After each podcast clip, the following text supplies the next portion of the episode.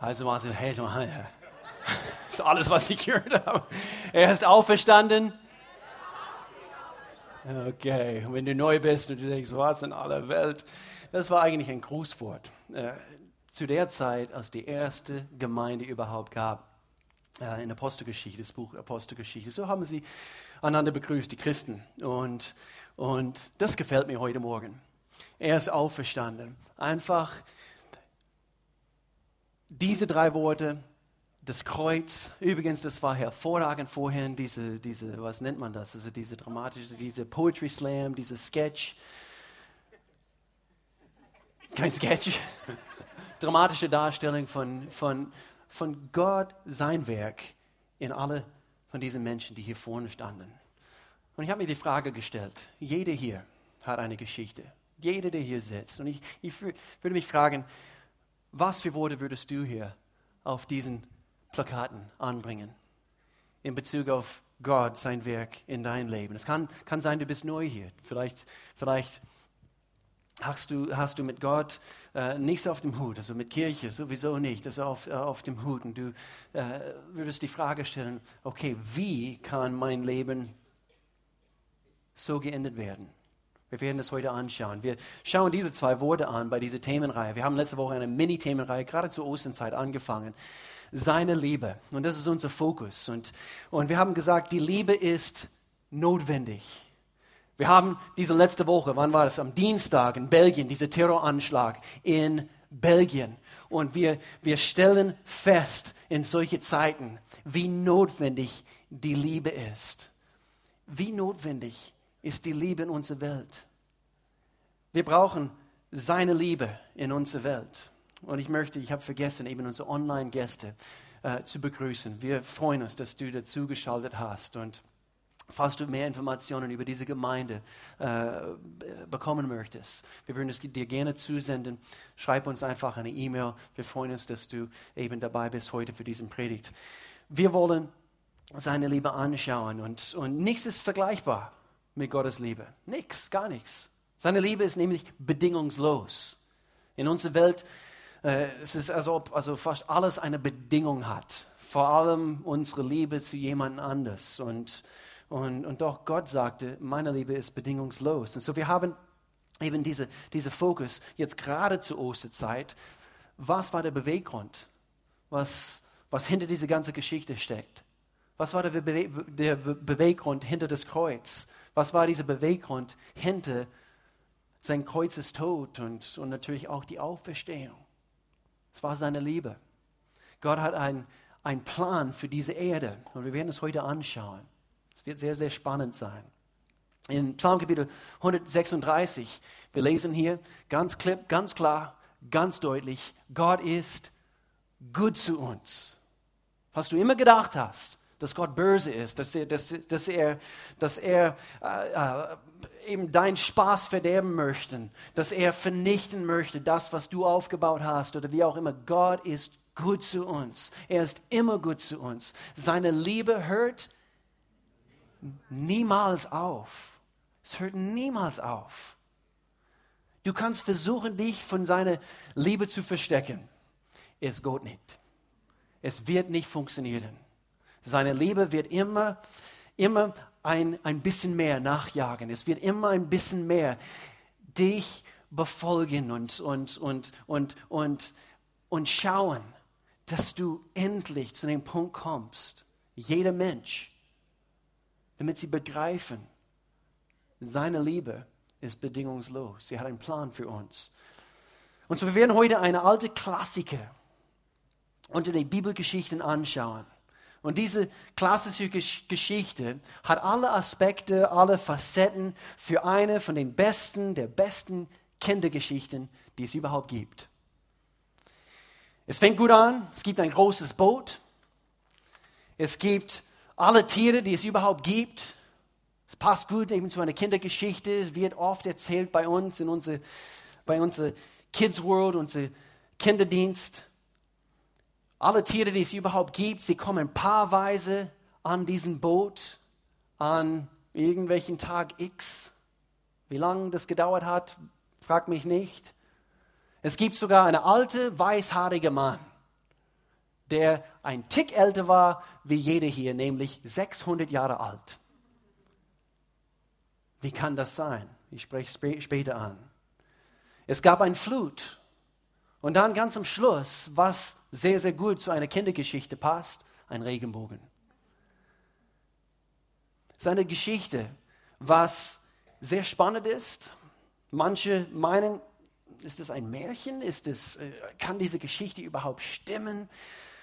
Einige stellen sich die Frage, glaubst du wirklich daran? Sie würden mich die Frage zum Beispiel heute stellen, glaubst du wirklich daran, dass, dass diese, diese Geschichte mit, mit Noah übrigens und die Arche tatsächlich stattgefunden hat? Auf jeden Fall, absolut, absolut. Wisst ihr, Jesus hat davon gesprochen.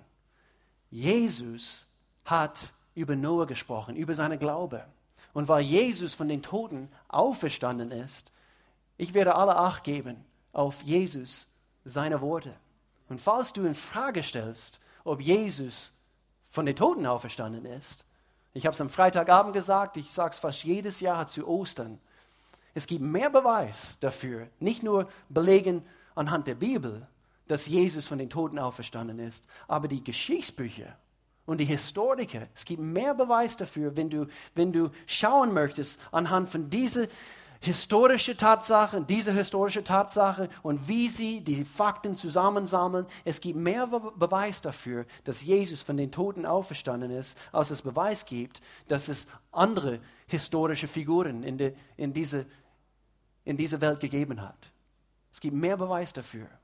Und so, wir müssen darauf acht nehmen, was Jesus gesagt hat. Und er hat von Noah gesprochen, er hat von der Sintflut gesprochen, er hat von, von Noah seiner Glaube gesprochen. Und so, damit wir hier einsteigen können, was hat die Arche Noah mit der ganzen Geschichte von Ostern zu tun? Vielleicht stellst du dich die, die, diese Frage heute Morgen. Es hat viel mehr mit der Ostergeschichte zu tun, als was wir meinen. Und das werden wir heute anschauen. Wir brauchen aber dafür ein paar Hintergrundinformationen, damit wir einsteigen können. Die Menschheit zu der Zeit, wie sah es, wie sah es damals aus? Wie hat es ausgesehen zu der Zeit, wo Noah diese Arche gebaut hat? Es ist wichtig zu erkennen, es herrschte zu dieser Zeit, laut die Theologen, sie, sie, sie benutzen ein bestimmtes Begriff, und zwar, es gab, es herrschte zu dieser Zeit, diese Zeit des Gewissens die Zeit des Gewissens, dieser theologische Begriff.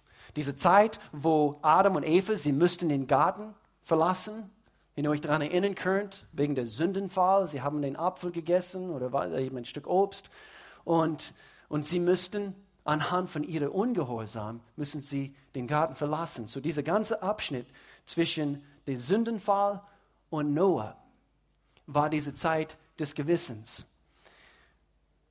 Eine Zeit, der Beträgte, überlegt mal, das ist eigentlich nur die ersten sechs Kapitel von eurem Bibel.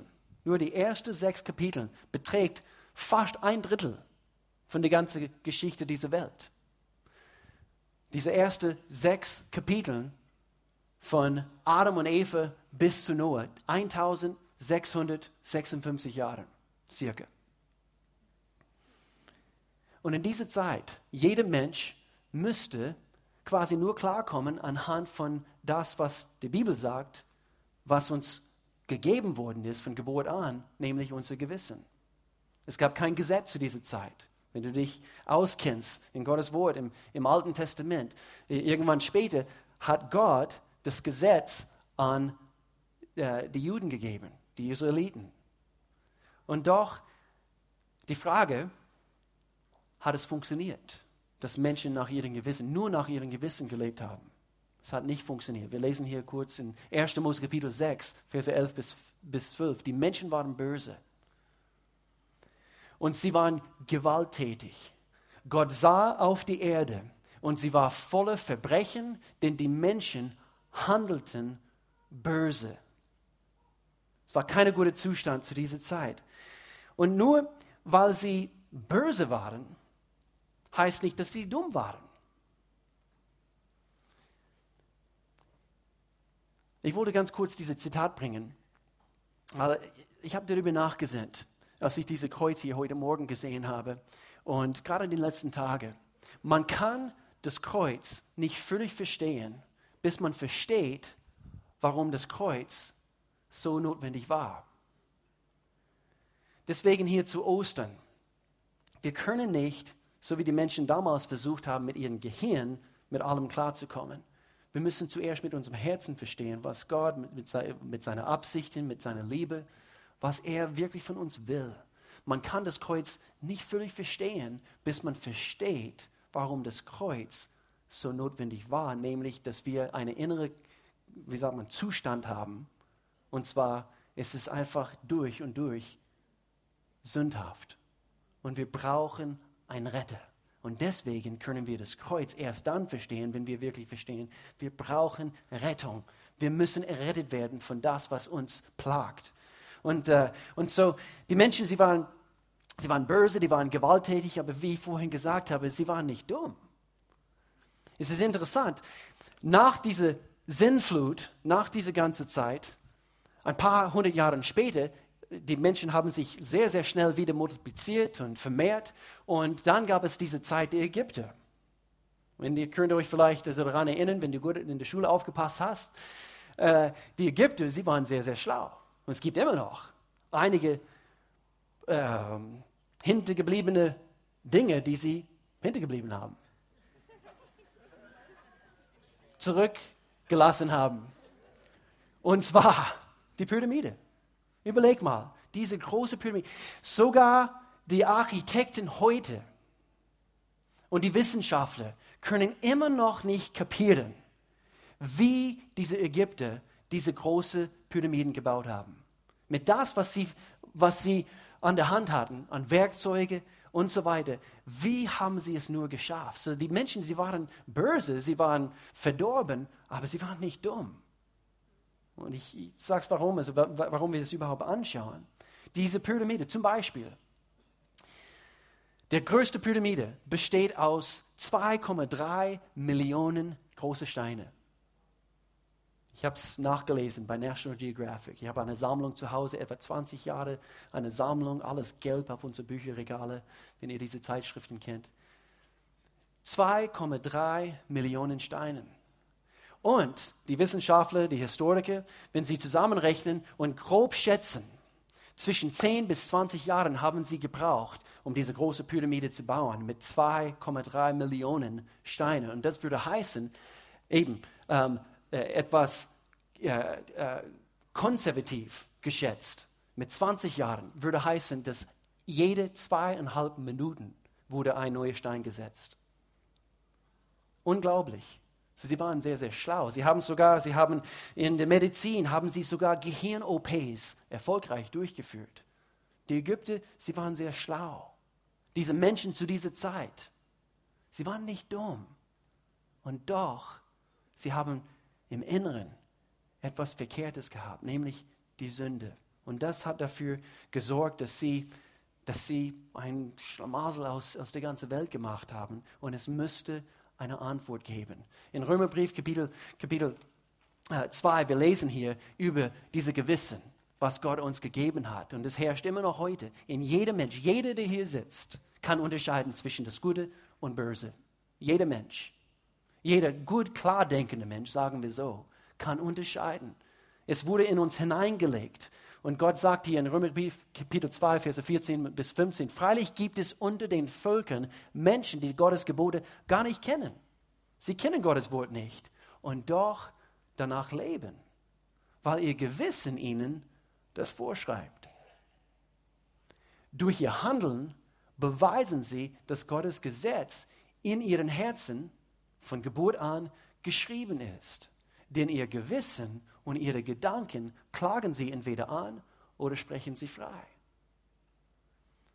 So, du kannst mir nicht sagen, diese Terroranschläge, diese letzte Woche und alles, was gelaufen ist über den letzten Jahren, dass diese Menschen nicht besser wissen.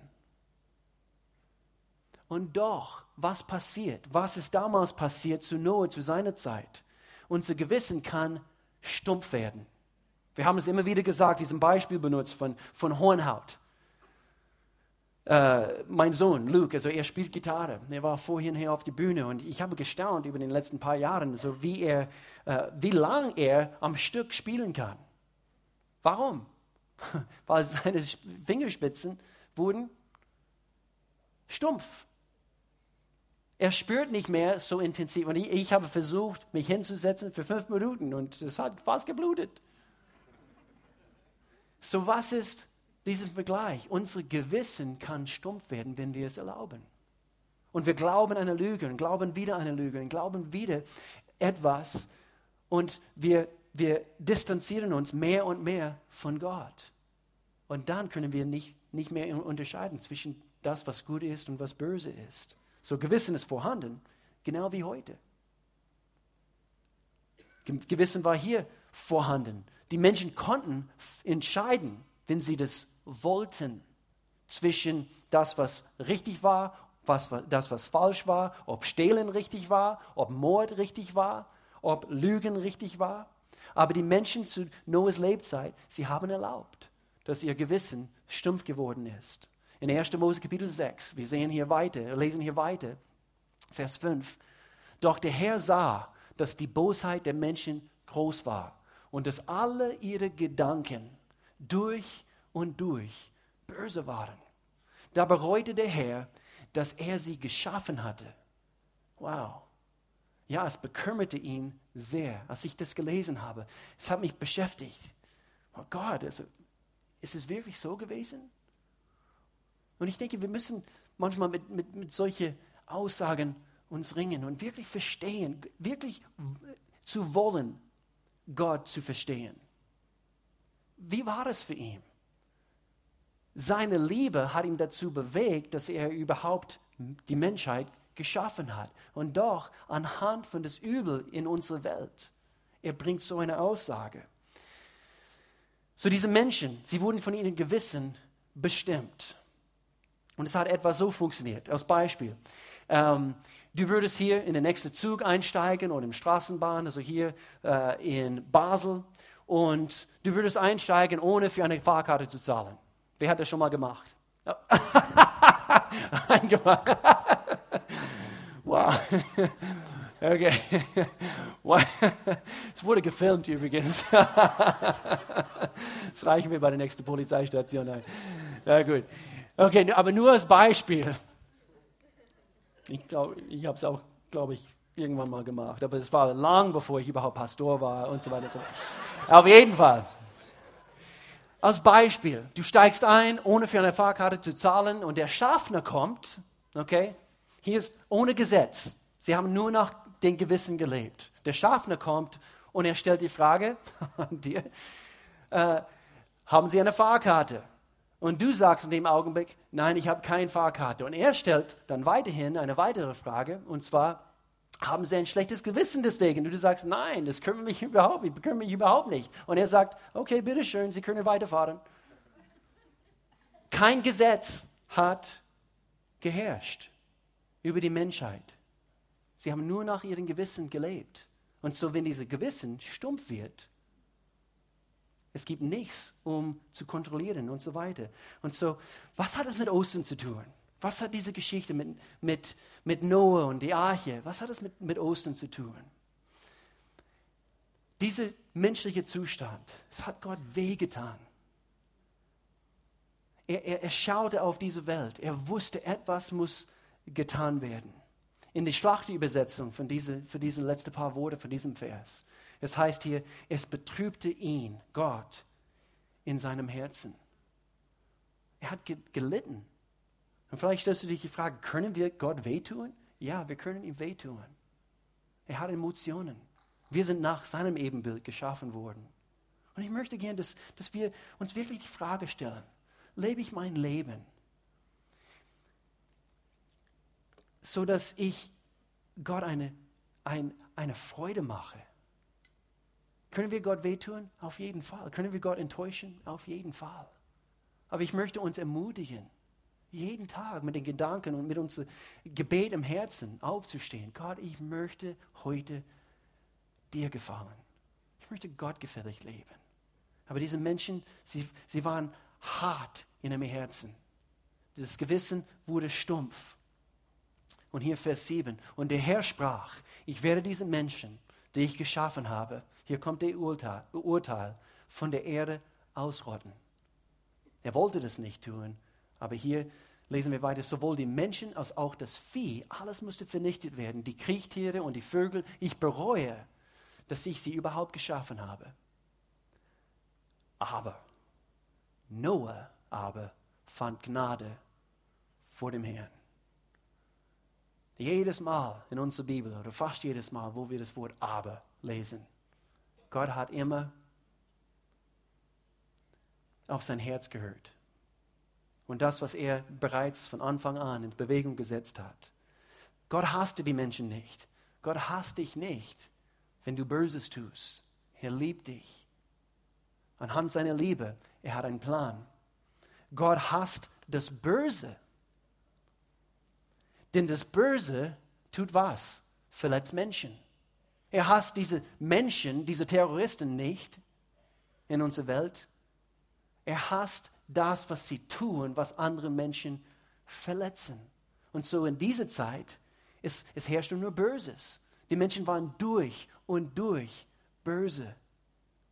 Und so das Übel kann, kann, kann nicht für sich alleine existieren. Ich, habe überlegen müssen, das Böse muss immer jemand anders involvieren. Das Böse greift immer jemand anders an. Es verletzt jemand anders. Es verletzt andere Menschen. Und das ist das, was Bosheit tut, was das Böse tut. Das sehen wir heute in unserer Welt. Das sehen wir anhand von Menschenhandel. Oh, ich lese ein Buch in letzter Zeit. Melanie hat das eigentlich schon vor ein paar Jahren gelesen, aber es, oh, es lässt mich nicht los. Und ich weiß, wir sind noch nicht äh, fertig mit unserem neuen Konzept, also mit unserer Büchershop. Das kommt noch, das kommt, es kommt, wir sind dran. Aber ich empfehle dieses Buch heute von Christine Kane, der schon eigentlich vor ein paar Jahren hier in dieser Gemeinde war sogar, bei einem Abendgottesdienst. Der Angst keine Chance. Der Angst keine Chance. Sie, sie spricht über Gottes Werk in ihr Leben, wie sie bewegt wurde, das Böse zurückzuschieben in ihre Welt. Anhand von Menschenhandeln und die Sexsklaverei und so weiter und so fort. Und, und, und es hat sie so irritiert, dass sie handeln müsste. Also ich kann es empfehlen. Ich lasse es hier vorne stehen, falls du es dir nicht gemerkt hast. Als du hier vorbeikommen möchtest, ich kann es nur empfehlen. Bestell es über Amazon. Und äh, es, es wird dein Leben segnen auf jeden Fall. Hier ist eine Frage. Warum tut Gott nichts gegen dieses Böses? Warum tut Gott nichts dagegen? Vielleicht bist du heute gekommen und bist geladen mit solchen Fragen und, und, und du, diese alte klassische Fragen. Warum tut Gott nichts dagegen? Warum hat er in unserer Welt mehrere Dinge nicht verhindert? Weil er kann das tun, oder? Ist Gott Gott? Ist er allmächtig? Er ist allmächtig, er kann alles tun. Aber in dem Augenblick, überleg mal, in dem Augenblick, wo er Übel wegschafft, du und ich, wir, wach, wir wachen morgen auf und wir sind nicht mehr dieselben Menschen, die wir heute waren. Wir sind nämlich Roboter. Weil in dem Augenblick, wo Gott das Übel wegschafft, er hat quasi etwas weggeschafft, was, wofür wir, wir uns entscheiden können. Die Liebe braucht immer eine Entscheidung. Und so in dem Augenblick, wo er ganz am Anfang diesen Baum mitten im Garten hingestellt hat. Habt ihr euch schon mal gefragt, warum hat er das getan? Die Liebe muss eine Entscheidung treffen. Genauso gut wie das Übel muss eine Entscheidung treffen. Wir müssen uns entweder für Gott oder gegen Gott entscheiden. Die Liebe braucht eine Entscheidung. In dem Augenblick, wo er das Übel wegschafft, er schafft von uns weg die Entscheidungskraft, was uns ausmacht als Menschen, dass wir unsere eigene Wille haben. Und so, seine Liebe wäre auch nicht Liebe, ohne dass er, seine Liebe wäre nicht Liebe, ohne dass er eine Wahl hatte. Und hier lesen wir in 1. Johannes Kapitel 4, Gottes Liebe zu uns zeigt sich darin, dass er seinen einzigen Sohn zur Osterzeit in die Welt sandte, damit wir durch ihn das ewige Leben haben. Und das ist die wahre Liebe. Sagt das zusammen mit mir, wahre Liebe. Wahre Liebe.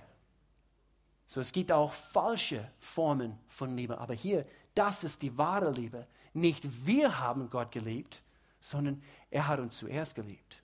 Er hat eine Entscheidung getroffen, auch wo wir nicht liebevoll waren, sondern er hat uns zuerst geliebt und hat seinen Sohn gesandt, Jesus Christus, damit er uns von unserer Schuld befreit.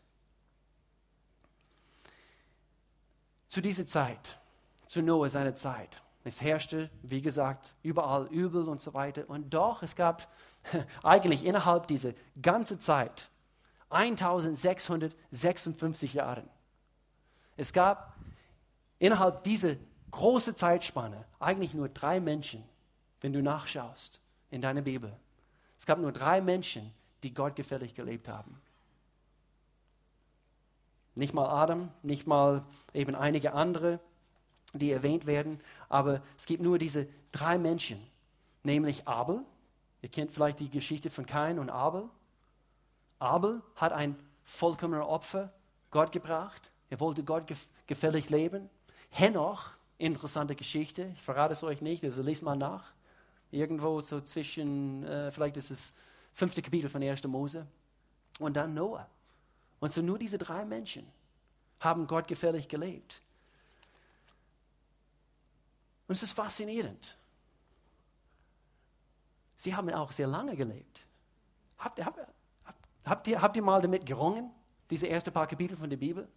Manche von diesen Leuten, sie haben hunderte von Jahren, wir haben gerade vorhin gesagt, Noah war 600 Jahre alt, als er die Arche bauen müsste. Ein ziemlich fitter Kerl, denke ich. Wie hat das funktioniert? Und warum konnten sie so lange leben und immer noch nicht verstehen, wie sie leben? Sie machen sich kaputt. Das ist interessant. Vielleicht stellst du dir die Frage, glaubst du das wirklich mit, mit, mit, mit zum Beispiel Adam? Wusstet ihr, dass Adam 930 Jahre gelebt hat? Lies mal nach, ist interessant. 930 Jahre lang. Das heißt, Adam konnte über so viele Generationen von dieser Zeit im Garten, bevor der Sündenfall überhaupt passiert ist, er könnte davon erzählen, er könnte mehrere Generationen davon erzählen. Schau mal, Jungs, das, was damals war, war viel besser, als was es heute gibt. 930 Jahre. Enosch, 905 Jahre hat er gelebt. Kenan, 910. Mahalil, 895 Jahre. Und mehrere andere Kerle und bestimmt auch Frauen haben sehr lange gelebt. Aber man würde denken, wenn sie so lange gelebt haben, würden sie so weise sein. Würden sie entscheiden können zwischen das Gute und das Böse. Würden sie kapieren. Aber wer hier hat manchmal Dummheiten im Kopf? Ganz kurz. Jetzt, jetzt könnt ihr also, hallo. Jetzt denkt ihr, ich will, ich will nicht wieder reinfallen. Wer hier hat manchmal Dummheiten im Kopf? Jeder sollte den Hand strecken. Jeder. Jeder. Sonst wir beten für Lügner nach dem Gottesdienst. Jeder. Wollt ihr eine dumme Geschichte aus meinem Leben hören? Soll ich euch eine dumme Geschichte? Einfach, euer Pastor, mit 15, mit 15, mit 15. Eine Dummheit, dumm, dumm, dumm. Meine Schwester hat das erste Bier nach Hause gebracht. Ja, also ich war 15 Jahre alt. Und sie hat Bier nach Hause gebracht. Meine Eltern waren weg, sie waren unterwegs. Meine Mama hat, glaube ich, gearbeitet und und, und so, sie hat eine Flasche Bier für sie und dann auch für mich. Sie war älter und es war mitten im Sommer, etwa 40 Grad, Grad draußen und äh, das Bier war warm, so wir haben es kurz in die Gefrierfach reingestellt, um kalt zu werden. Wir haben davon vergessen. Wir sind dann weggefahren, wir sind in Nachbarschaft, also zu einem Schwimmbad gefahren. Meine, meine Schwester, sie hatte ihren Führerschein, wir fahren hin steigen aus. Meine Schwester taucht schon ein in den äh, Swimmingpool und äh, wir haben den Bier vergessen. Ah! Kendall, so heißt meine Schwester, gib mir schnell deine, deine Schlüssel. Mit 15 fahre ich ihr Auto etwa ein, zwei Kilometer durch die Nachbarschaft. Ich gehe ins Haus, ich hole äh, das Bier aus dem Gefrierschrank, stelle es auf den Beifahrersitz. Ich fahre dann wieder weg, also wieder zurück zum Swimmingpool. Gerade in dem Augenblick, ich fahre weg, gerade in dem Augenblick, meine, meine Mama, sie fährt mir vorbei. Sie fährt mit einem anderen Auto vorbei. Gerade um eine Kurve. Ich versuche so zu fahren. Vielleicht wird sie denken, das ist immer noch meine Schwester und ich bin es nicht. Dumm. Ich fahre um die Kurve. Wie ich auf die Straße geblieben bin, keine Ahnung. Ich fahre so weit um die Kurve, äh, dass meine Mama nicht, äh, nicht mehr sehen kann. Ich schmeiße den Bier aus dem Fenster. Ich versuche mit dem Fenster klarzukommen. Ich fahre an an den äh, Swimmingpool, steige schnell aus, Schlüssel hingeschmissen in den Swimmingpool. Innerhalb zwei Minuten ist meine Mama da. dumm, dumm, dumm, dumm. Und wir meinen, wir sind so schlau. Würde ich 900 Jahre leben, ich, keine Ahnung, würden wir alle hier so lange leben? Ich frage mich, würden wir so schlau sein, dass wir die Bosheiten unserer Welt besiegen können? Diese dummen Dinge, die laufen. Ich denke nicht. Wir haben Bedarf auf Errettung. Wir müssen von diese dumme, dumme Dinge, die wir tun und auch böse Dinge gerettet werden. Diese Welt braucht Antworten.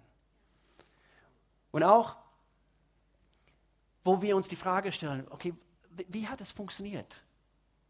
Ich, ich, erzähle euch einfach ein paar, paar, Dinge in Bezug auf, wie hat es funktioniert, dass sie so lange gelebt haben. Nur ganz kurz, um, um diese Punkte zusammenzuholen. Wie hat es funktioniert? Vor dem Sinnflut, es herrschte eigentlich eine ganze, eine ganze ähm, wie ein Wasserschutz um diesen Planet. Lies mal nach. Eigentlich haben wir diesen Vers hier.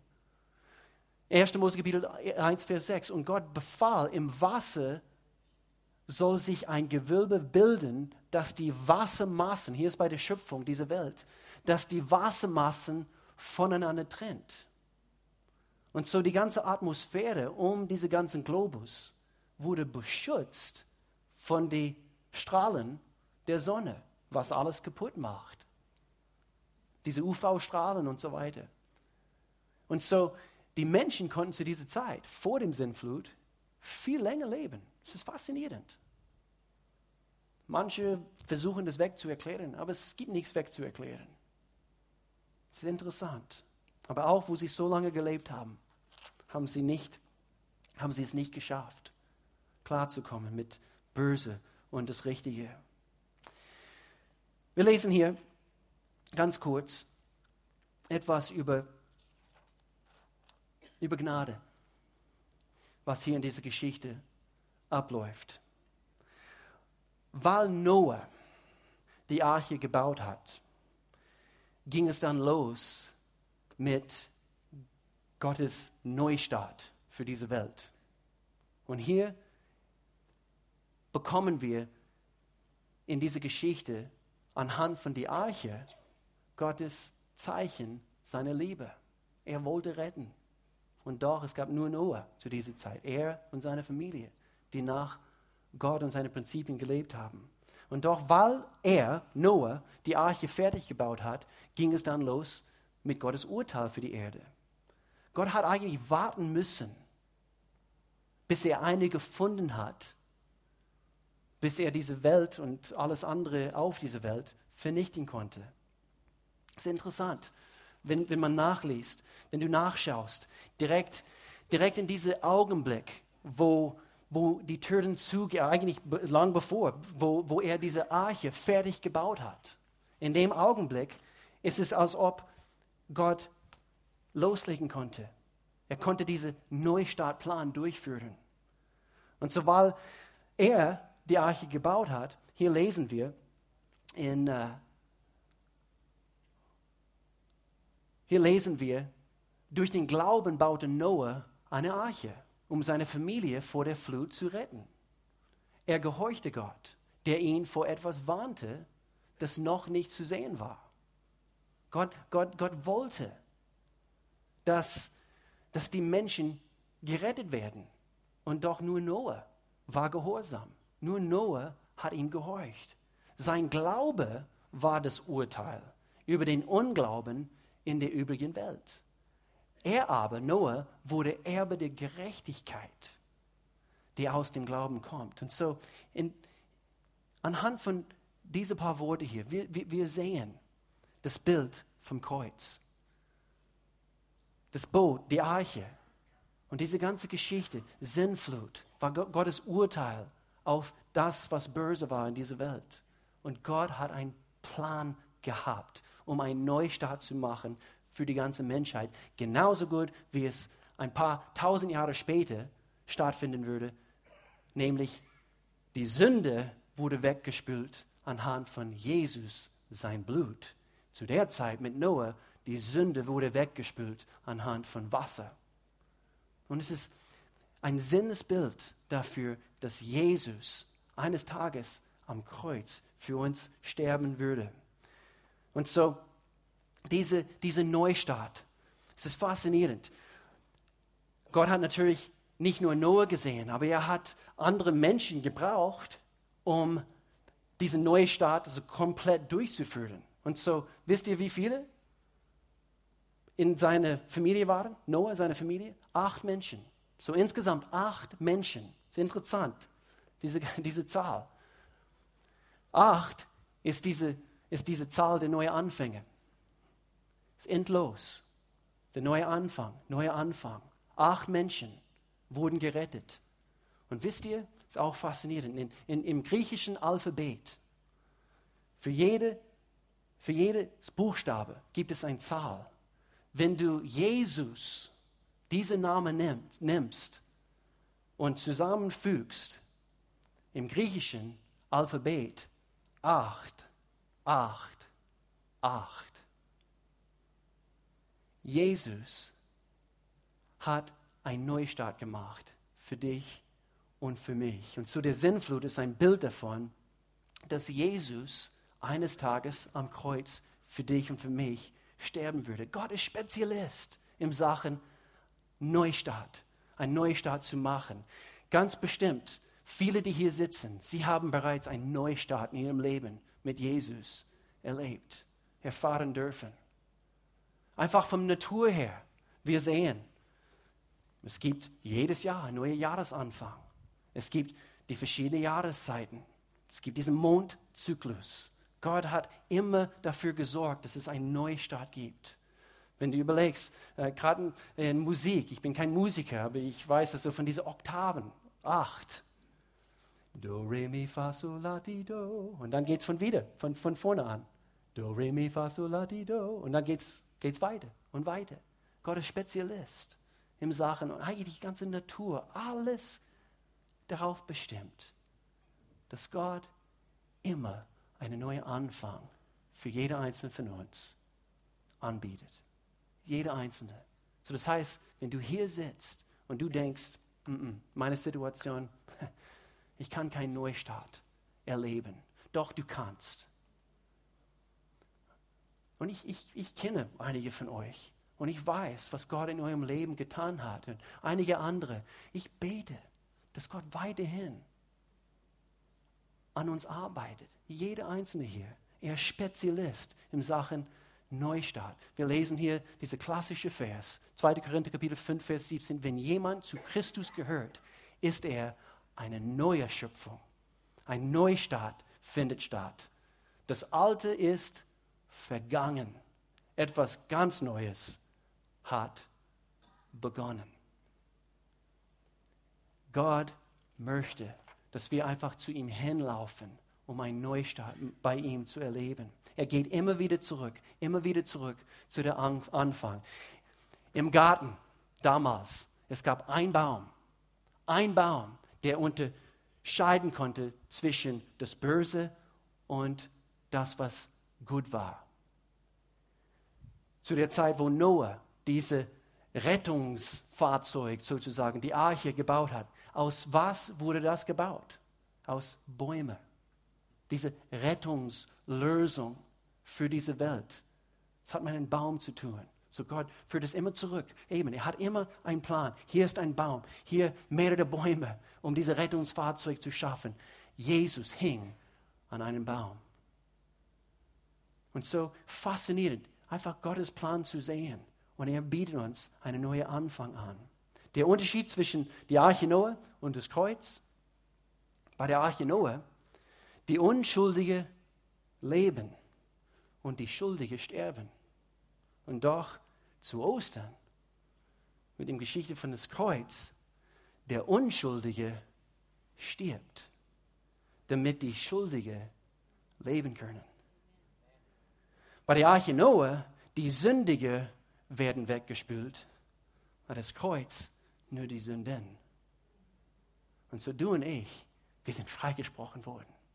Du und ich, wir können ein weiches Herz bekommen. Wir können unsere Identität in Jesus bekommen. Wir können Sinn im Leben durch Jesus Christus erfahren. Unsere Antworten in Jesus gefunden, geheilt, gestärkt, geheilt in unserer Seele. Das können wir in ihm erfahren. Und so, hier am Schluss, ich stelle mir vor, ich stehe hier, es regnet draußen, die ganzen Tiere sammeln sich vor diesem Boot. Sie finden ihren Weg in den Boot hinein und, und stell dir vor, du würdest dort in diesem Augenblick vor dieser Arche stehen. Diese Türen sind weit offen. Noah sammelt sich seine Familie. Ich frage mich, würdest du reingehen? Würdest du diese Antwort, diese Rettung, diese Lösung auf deine Rettung in Anspruch nehmen? Ich frage mich, ob du diesen Wahl treffen würdest. Gott bietet uns seine Liebe an. Gott sei Dank, seine Liebe war so groß, dass egal was du tust, egal wie übel, egal wie verkehrt deine Gedanken waren, egal wie verkehrt deine Vergangenheit war, Gott schenkt immer einen Neustart anhand seiner Liebe. Er bietet uns seine Rettung an. Und so steigen wir ins Boot. Wollen wir seine Rettung in Anspruch nehmen? Seine Liebe war der Grund, weshalb Jesus kam. Seine Liebe ist immer, eigentlich von Anfang der Zeit, ist immer seine Motivation für alles, was er tut. Römerbrief Kapitel 5, Vers 8.